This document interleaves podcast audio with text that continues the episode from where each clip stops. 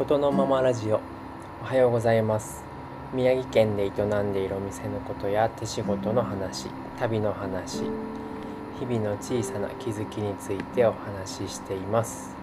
今日は9月13日水曜日。ただいま時刻が午前4時20分です。今日もお店の仕込みの合間に収録をしていきます。これまで5回にわたって旅の終わりを決めた瞬間旅を終える理由についてお話をしてきました。ざーっとまとめるとなんで旅に出たのかみたいなところは話題になることは多いし実際長い旅に出るにはすごくたくさんの準備と心の整理みたいなのが必要なんだけど一方で旅の終わりの話っていうのをしたことがなくてだけど個人的には旅をする理由よりも長い旅の終わりを決めることの方が難しかったなと思っていてその時の話をしてみています。ただうん。旅の終わりを決めた瞬間とか旅を終える理由って別にみんながみんなそこまで悩んだり考えたりしてるわけでもなくてもっとシンプルに資金が尽きたら終わりとかあらかじめルートを決めていて例えばタイのバンコクからスタートして陸路でインドのデリーへ行ったらゴールとかイギリスまで行ってゴールとかそういう感じの人もたくさんいました。自分にはそういうのはなかったから旅中にどんなことが起きたらよし帰ろうって思うのか楽しみではあったしでも全く予想もできていませんでした。はい。それでこれまではそもそも旅のイメージってどんな感じっていうところから旅行と旅って何が違うんだっけとか旅の実態と心の段階についてあとは実際には長い旅に耐えられなくなって帰っていく人たちがいたりとか非日常を求めて旅を始めたはずなんだけどその非日常が反転して日常になってしまって刺激に対してもどんどん鈍感になってもともと抱いてたイメージや理想みたいなものも忘れて旅ができなくなってしまう人もいるよって話をしてきました。そんな中で僕自身が悩んでいたことでは初めて見る景色とか出会う人たちとかそういった体験の中で今までには感じたことのない気持ちにはなるんだけどそれに対して思い悩んだり考え込む時間もないままどんどん次に進んでいくしかないっていう状況に対して結構悩んでたよとか。前回はまた出国前の話でその時にやっていたことだとか考えていたこと主には音楽館。うんと音楽を好きになりたいのに好きな音楽がわからないみたいなところそして旅に出るにあたって自分探しの旅ならぬ自分晒しの旅をしていくんだなって思ってたみたいな話をしてきました。行ったり来たりで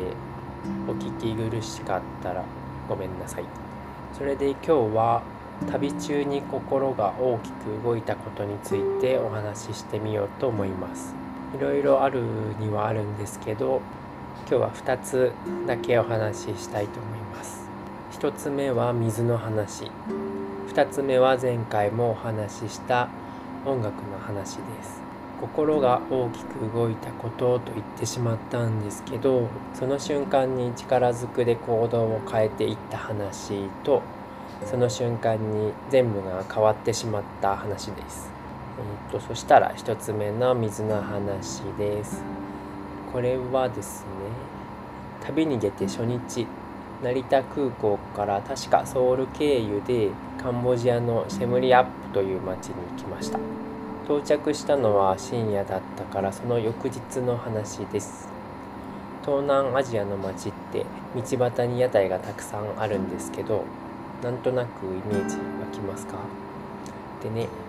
うんと出国前からガイドブックをいろいろ読み漁っていたんですけどまあ何を見ててもあれは食べるなこれは食べるなとか生の野菜はダメ出された水は絶対に飲むなとかそこら中に書いてあってもう完全に目にも脳みそにも焼き付いてるわけなんですよね。実際に食べ物についてのことってこれからずっと毎日のことだし旅をしていく中では結構大事なことでした。だけどガイドブック通りにあれもこれも食べずにずっと過ごすっていうのは果たして楽しいんだっけなみたいなことも考えてました。それで実際にシェムリアップについていつも通りお腹も空いてきて屋台に向かったんですけどなんだろうなハエは群がってるしどうやって見ても清潔には見えないんですよね。まあだけど仕方ないからその汚い店で帳面だったかな焼きそばですね。それを頼んで端っこにあるプラスチックのおもちゃみたいなテーブルについて焼きそばを待っていたらおじさんがお水を持ってきてくれてそのお水の話です。あこれがガイドブックに載ってた出された水は絶対に飲むなあの出された水かって思いながらまあ普通に眺めてたんだけどまあ何て言うのかな。普通のガラスのコップに入っているんだけど日本のレストランとかカフェとかでは見たことないタイプの不透明さっていうのかな。指紋か手垢かわかんないんだけど指でこすると普通に綺麗になるような汚れでまあ気になるんだけど一旦飲んでみるかって思ってとりあえずコップに口がつかないように上から流し込むみたいに口に注いでみました。最初の3ヶ月間はあのクレジットカードについてる海外旅行保険みたいなものに入っていたから食べ物のことも含めて旅になれるならこの期間しかないよなとか体壊すならまあ今しかないかなとかそういうことも考えてたような気がします。でその生ぬるいお水を口がつかないように上から流し込んだんですけどなんか味を堪能する前にゾワーって全身におかんが走るような感じがしてその一口も含めて全部道に吐き出してコップの中の残りの水も全部道に捨てました。なんでかは分かんないんだけどまあなんか嫌だったんでしょうね。それで周りをキョロキョロ見渡してみたらまあ現地の人たちは美味しそうにっていうかもう当たり前にその水を飲んでいてそんなのを見てすごく恥ずかしくなったっていう話です。中学生くらいの頃からテレビやなんやらを見て行ってみたいなとか言ってて実際ワクワクしてきたら自分の行動がこんなもんでなんか情けないっていうか、うん、恥ずかしかったっていうのが本当のところでもう味も何も全く覚えてないんですけど頼んだ帳面その焼きそばは多分食べて微妙な気持ちのままゲストハウスに戻ってこの旅の最初の日記を書きました。それがえー、っとねひ弱な文明人情けないダサい。これからは頼んだものは食べきる。出されたものは必ず食べるって書いてありました。その後これを書いたことに何回か後悔したような気もするんだけど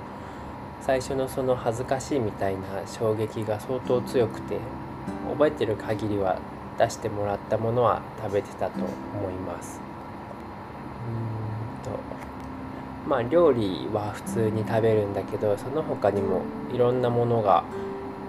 意に収まっていきました。もちろん日記を書いた次の日から何でもかんでも楽しく前向きな気持ちで食べたり飲んだりできていたわけではなくてものにもよるけど数日か数週間か、うん、数ヶ月か力ずくで食べてたから食べるは食べるんだけど気持ちはちょっとずつついてきたっていうか気持ちが解放されてったっていう方が近いかなって思っています、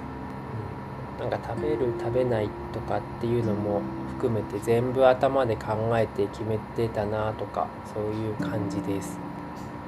でもこういうのって最初から何でも楽しく食べたり飲んだりできちゃう人もいるから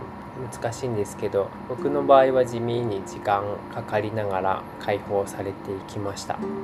だから旅の2日目に出してもらったお水を吐き出して残りも捨ててしまってこれはいかんなって思って決意表明みたいなものを日記に書いて頭では理解して意識して実践はしていくわけなんですけどしばらくはいろいろ嫌でしたね、うん、それでもまあ何ヶ月か先にはだんだん頭じゃなくて別に心とかでもなくて本当に文字通り普通になっていきました。例えば何かあるかな？ちょっと待ってくださいね。思い出しますね。え、っとラオスの下の方のドンデット島っていう島があるんですけどメコン川にある島です。そこで散歩をしててその辺にいる子供たちと遊んでて写真とか撮らせてもらって彼らが日本を知っているかも分かんないんだけどそんなにたくさんは旅人ってまだ来ないところだったみたいで知らん国のやつ来たぞって喜んでくれてそういうのってまあ普通に嬉しいんですよね。それで彼ら彼女らがあのパチンコで木を登っていくトカゲを仕留めて焼いてくれて入って渡してくれたりするんですよね。塩焼きとかじゃないですからね。うん。なんかこういうのってもう自分の判断基準で判断できないっていうかもう知らないんですよね。普通では同時には味わうことがない気持ちが一緒に湧いてくるっていうかでも目の前で可愛い子供たちがキラキラしてるし嬉しいと悲しいとちょっと怒りとかもあったかもしれません、うん、少なくとも美味しいかまずいかの判断ではないよなとは思っていて食べれるかどうかで言ったらまあ食べれるんですよね。みんな食べてるしくらいの感じで、うん、こういうのはちょっと極端なのかもしれないけど水もだけど神経質にならなければ案外平気なことは多かったかなと思っています。過信するのは良くないけどガイドブックはまあ大げさに書いてくれているのかなと今は思っています。そうだな。何味かわかんないみたいなものは結構あったけど基本的にはどこで何を食べても美味しかったような気がします。そんな感じで食べ物に対する不安って出国前から結構強めではあったんですけど輸送していなかった感じで決意表明をしてしばらくは力ずくだったけどいつの間にか全部が楽しみとまではいかないまでも気持ちの帰りみたいなものはなくなっていきましたっていう話でした。インドの話とかをするとよくお腹とかは壊さなかったんですかって聞かれたりするんですけどまあもともとお腹は強い方でもないし壊れてたのかもしれないけどあまり気にならないくらいの感じだったかなって思います。ちょっと分かりませんね。うん。それでなんだろう。食べたくないものは別に食べなくていいとは思うし下手物でもみんな食べた方がいいよっていうような話ではないです。ただ好奇心っていうのとはまた違う感じで人の暮らしに興味があって人が好きなだけかなっていうふうにも思っています。その興味があるとか好きとかってまあなんだろうこっちの勝手っていうかその現地の子供たちってみんな優しいからすぐに心を開いてくれるんだけどもちろん警戒している人だってたくさんいるし最初から信用してくれるわけもないし大人とかは特にね。うん、でも言葉も伝えられない人相手でもその興味があるとか好きっていう感じをちゃんと伝えていかなきゃいけないなと思います。そこで、うん、同じものを食べるとか一緒に笑える何かを考えるみたいなことは大切なことなんじゃないかなと思っています向こうの人たちが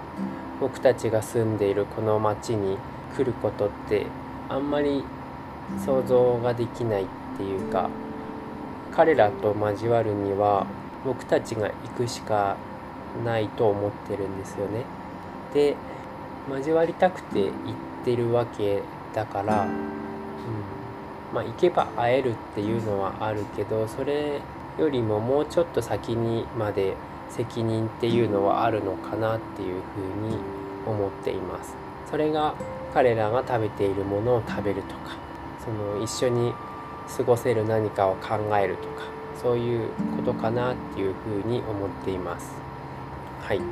ていうのが水の話でした。ちょっと長くなってしまいましたがもう一つは旅で出会った音楽の話です。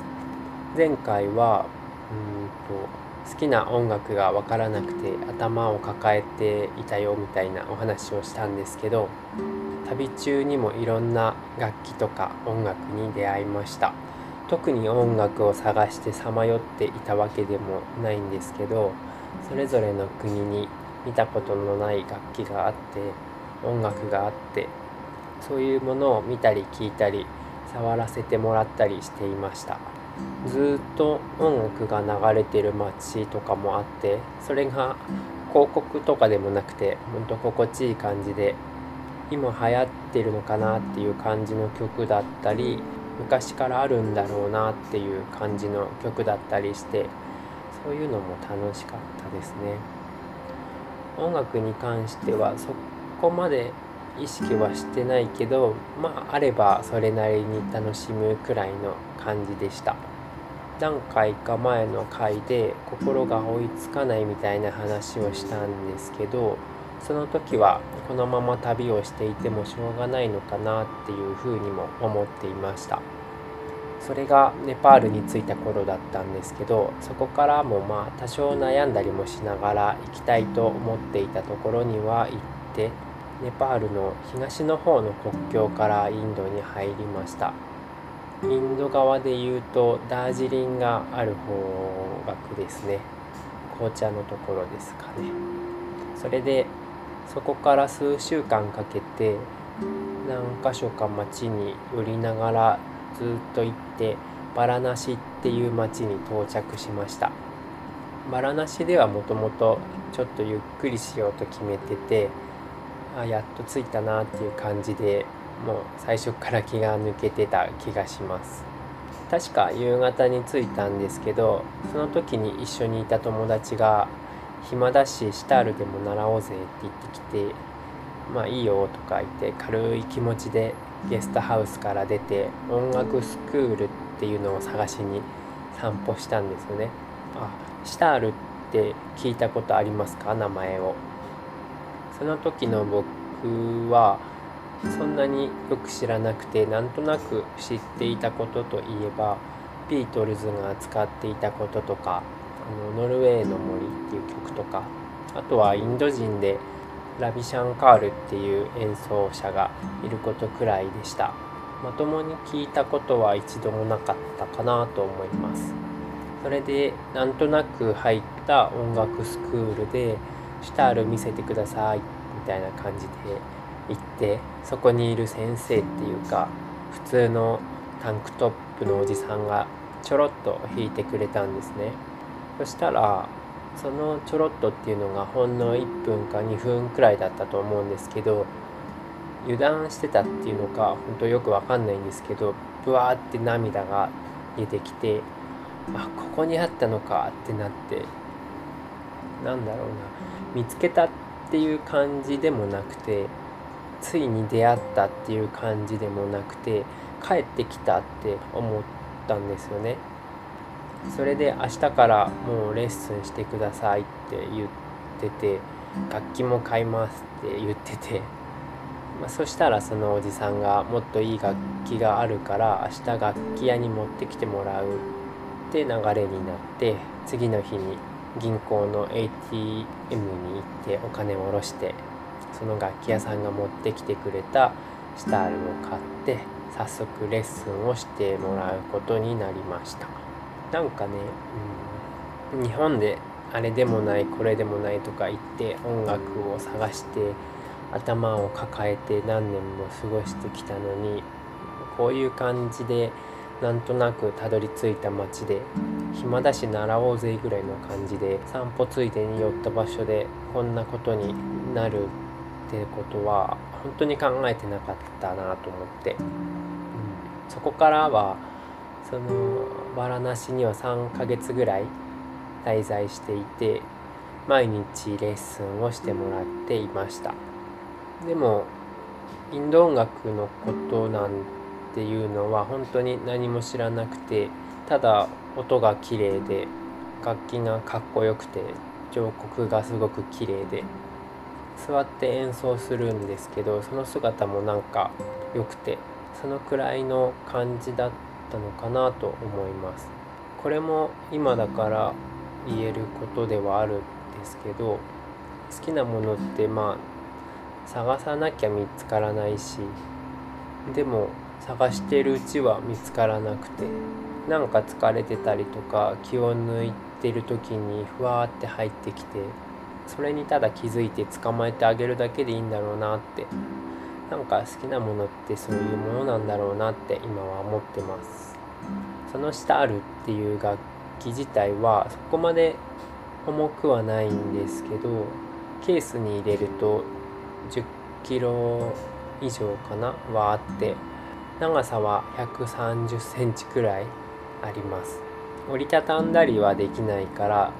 ああとはなんか形がちょっといびつなんですよね。だから旅に持ち歩くようなものではなくて、うん、買って習うって決めた時に自分がどう思ってたかっていうのは覚えてないんだけどなんとなくこれから続く旅の方向性っていうのかな。行く場所とか含めた選択肢のほとんどは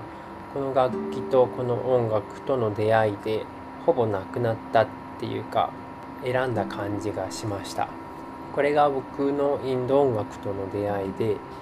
楽器の先生ではなくてグルジーっていう何て言うのかなインドの文化との出会いと、うん、師匠と弟子っていう関係の始まりになりました。それでこれからはこれまでの旅とは違う旅っていうか本当にでかくて重い荷物を持つ旅人になってしまったっていう話でした。はい。今日は水と食べ物の話。うまくまとめられないんですけど美味しそうとかまずそうとかもうそういうのはやめてその土地の人たちが食べてるものを当たり前に自分も食べていこうって決めて頭で考えて決めていたようなことを時間をかけながら解放していったよっていう話とシタールって楽器との出会いの話。インド音楽との出会いとは言ってしまったんですけど実際にインド音楽とちゃんと出会うのはまだまだ先の話で楽器とグルジーとの出会いの話です。あとは無限にあった旅の可能性のほとんどを手放して自分がする旅の方向性を決めたっていう話でした。今日はこんな感じですではでは今日も最後まで聞いてくださりありがとうございましたそれではまた。